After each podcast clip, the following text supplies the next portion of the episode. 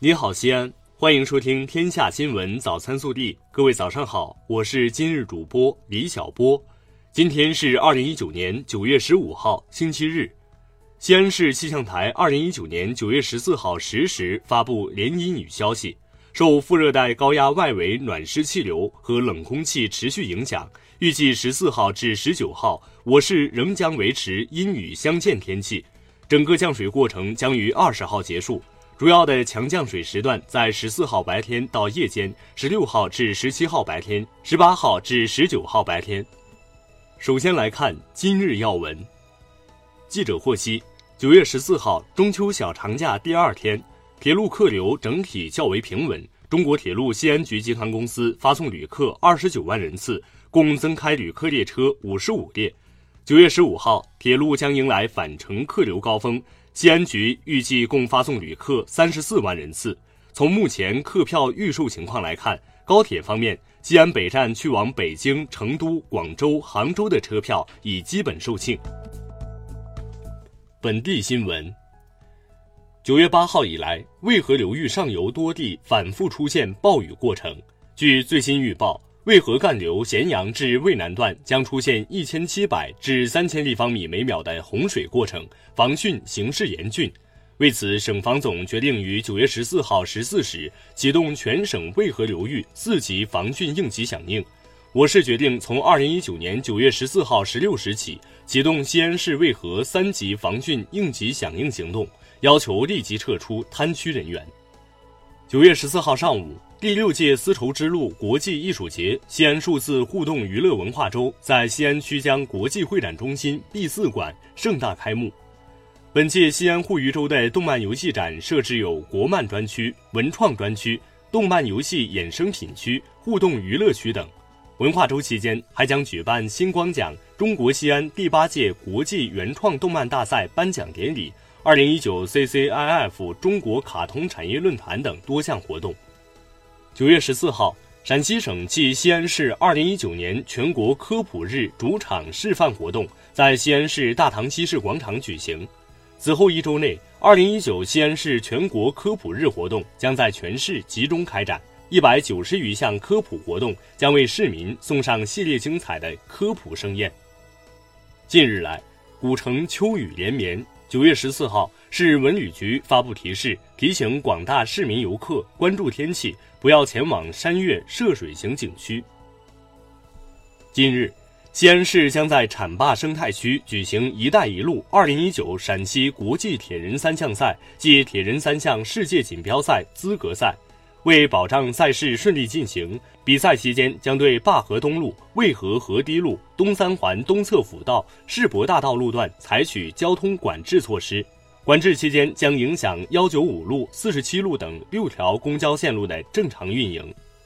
受降雨影响，原定十四号晚在大雁塔北广场举行的 XSO 西安交响乐团二零一九户外公演时间调整为九月十五号晚十九时三十分。届时，市民均可前往现场免费观看。国内新闻：十四号是中秋小长假第二天，全国铁路客流持续高位运行，发送旅客一千一百零九万人次，加开旅客列车五百四十八列。统计数字显示，九月十三号，全国铁路开行旅客列车九千一百四十九列，其中加开列车七百六十四列。共发送旅客一千三百二十七点七万人次，与去年中秋同比增长百分之七点八。据中华人民共和国驻登巴萨总领事馆官网消息，针对近期蓝梦岛恶魔眼泪频发的伤亡事故，自九月十五号起，印尼旅游和旅行社协会巴黎省分会下属旅行社暂不安排中国游客前往恶魔眼泪观光。并呼吁自由行中国游客切勿前往野游。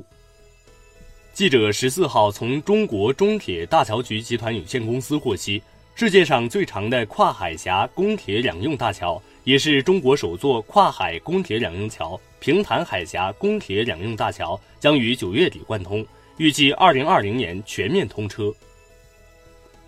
香港警方于九月十四号上午发布消息称，就九月七号晚上发生在港铁沙田站内的示威活动，警方于十四号拘捕三名男子，年龄介乎二十一岁至二十七岁，分别涉嫌袭警、拒捕、藏有攻击性武器及阻碍警务人员执行职务。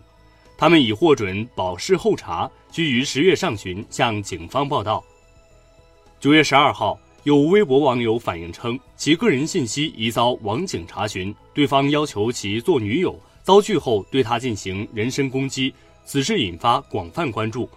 九月十四号，郑州市公安局发布通报称，消息不实，系报警女子男友网上购买服务测试女友忠诚度。目前，公安机关以寻衅滋事，依法对三人进行处罚。近日。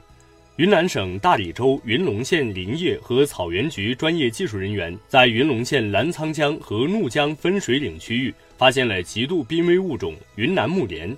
据专家介绍，这是该植物于1951年被植物学家怒江流域发现以来，在大理州范围内的首次发现和记录。九月十四号，中国第四代导演、原中国文联副主席、中国电影家协会主席吴贻弓在上海去世。享年八十岁，其电影作品《巴山夜雨》《城南旧事》曾多次获奖，《城南旧事》插曲《送别》流传至今。十四号，二零一九年女排世界杯在日本打响，中国女排迎来首个对手韩国女排。一番较量之后，中国女排以二十五比二十一、二十五比十五、二十五比十四总比分三比零完胜对手。十五号。中国女排将迎战第二个对手喀麦隆女排。据国家电影资金办的数据显示，今年暑期档的票房为一百七十六点五三亿元，创下了历年暑期档的票房新高。八月份的市场表现更是亮眼，全月度单日票房均过亿，创造了中国电影产业化以来的新景观。暖新闻。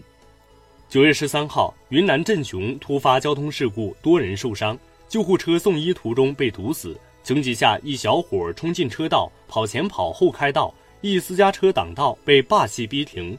小伙跑数公里将道路疏通，最后还向救护车敬礼。看到这一幕，伤者家属被感动哭。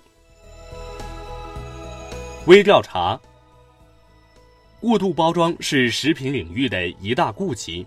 在月饼等传统节日食品方面表现得尤为突出。据媒体报道，一位从事月饼销售的业内人士介绍，月饼成本十元，礼盒成本不到十元，装在一起可卖八十元甚至二百元。过度包装泛滥，浪费了社会资源，加剧了环境污染，加重了消费者负担。这个中秋，你买的月饼是散装还是礼盒装？更多精彩内容，请持续锁定我们的官方微信。我们明天不见不散。